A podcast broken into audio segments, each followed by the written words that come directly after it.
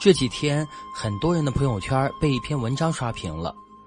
二零一九年四月九号，十四岁的李某星自杀被救，送警后，他说出了自己的遭遇。心理 FM，世界和我爱着你，各位好，这里和你分享到的是心理 FM，我是主播秋木。今天和你分享到的是来自于公众号三点一弯钩，作者芒来小姐所送上的十四岁起，她掉进只有总裁爸爸的噩梦。我们一起来分享。未成年少女一被养父性侵多年。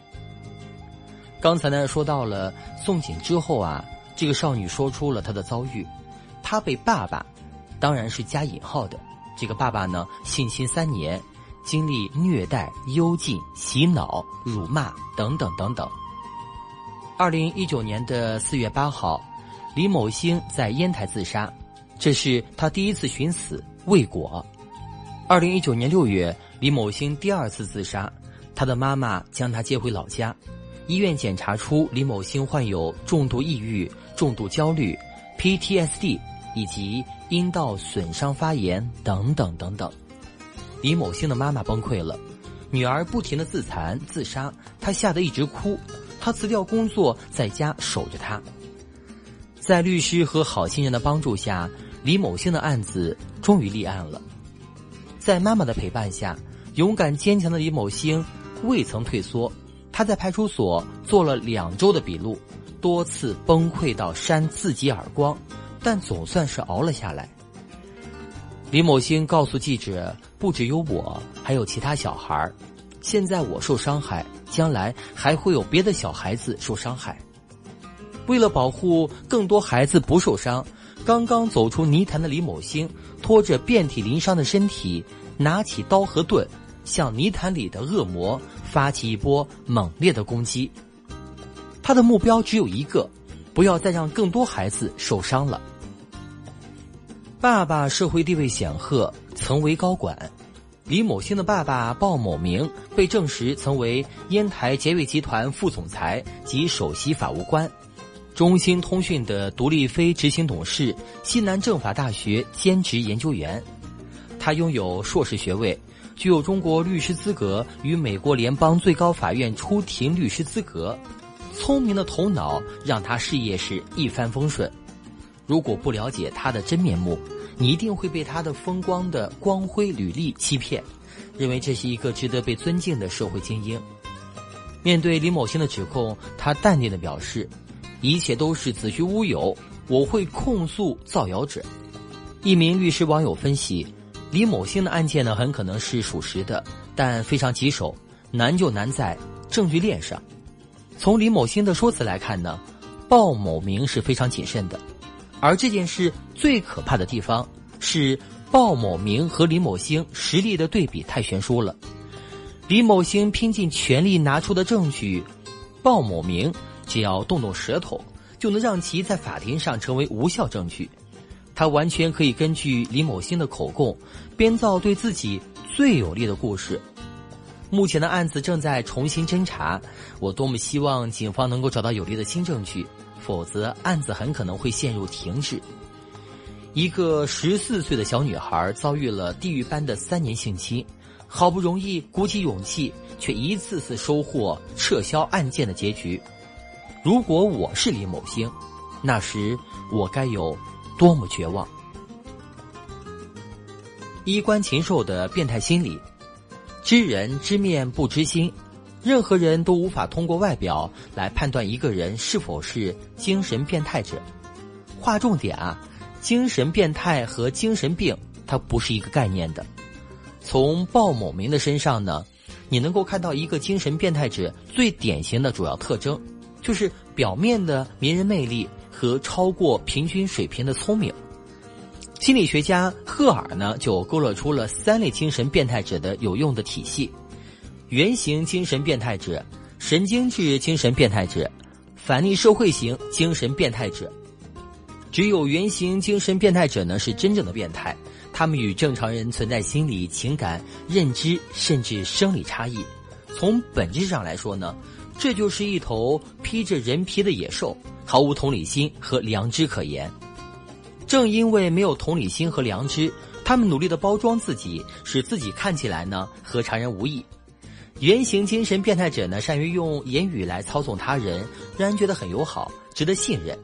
比如鲍某明抓住李母希望女儿能够受到更好的教育这一点，不停的给李某洗脑，强调自己精英的身份。鲍某明一步步让李母把女儿交给他，这不是李母愚蠢，而是鲍某明的生存技能很强，他知道如何抓人的心理漏洞，然后趁虚而入。这种强大的远超你我的想象，历史上的精神变态者除了周期性的冲动，几乎不会让自己露出任何马脚。原型精神变态者德马拉只有高中学历，伪造了博士文凭，在加拿大一所大学担任教授。后来他和一名医生成为朋友，伪造了这名医生的身份信息，加入了加拿大海军。在一次航海事故中。从未做过手术的德马拉帮十九个人做了治疗和手术，救了他们的生命。直到德马拉的英勇事迹被广泛的报道，被医生看到了，震惊的揭发了他，德马拉才被加拿大海军开除。尽管这一生呢没有卷入严重的犯罪，但是德马拉伪造了几十个人的档案，冒充过几十份工作。如果他想伤害他人，几乎是轻而易举的事情。更何况，许多原型精神变态者都有虐杀、残暴、恋童、嗜血的渴望，藏在高明的伪装技术的掩盖之下。若他渴望这世界就是邪恶的乐园，所以不要让更多的孩子落入恶魔手中。原型精神变态者虽然很聪明，但是他有一个致命的问题，无法阻止自己失败。因为他们有着周期性的冲动犯罪行为，比如平时能够用理智控制恶行，不至于曝光；但是某天突然袭击路边的妇女儿童，导致恶行曝光了。有研究发现，这种带有自我毁灭倾向的冲动来自变态者潜意识中的一个愧疚感，也可以理解为受虐心理的驱动。潜意识里的自毁倾向，使得他们的周期性的丧失理智，如同被真正的恶魔附身了。留下足以被抓捕的证据。他们的人格拧得像麻绳一样，只懂施暴，不懂维护，连他们自己也不知道未来会走向何方。没有人知道他们会走向何方，连行为治疗专家也不可能预测得到。所以，当前阶段呢，我们没有办法改变他们，我们能够做的就是保护好自己的孩子。除了要增强孩子的防范意识，及时开展性教育，教育孩子识别坏人，最最重要的就是，千万不要把孩子交给禽兽，即使只是托管，也一定要交给自己足够熟悉、了解的人，否则孩子一旦发生意外，就是叫天天不应，叫地地不灵。所有的意外呢，都是蓄谋已久的，不要给孩子发生意外的机会。当一对合格的父母，比任何防范都要重要。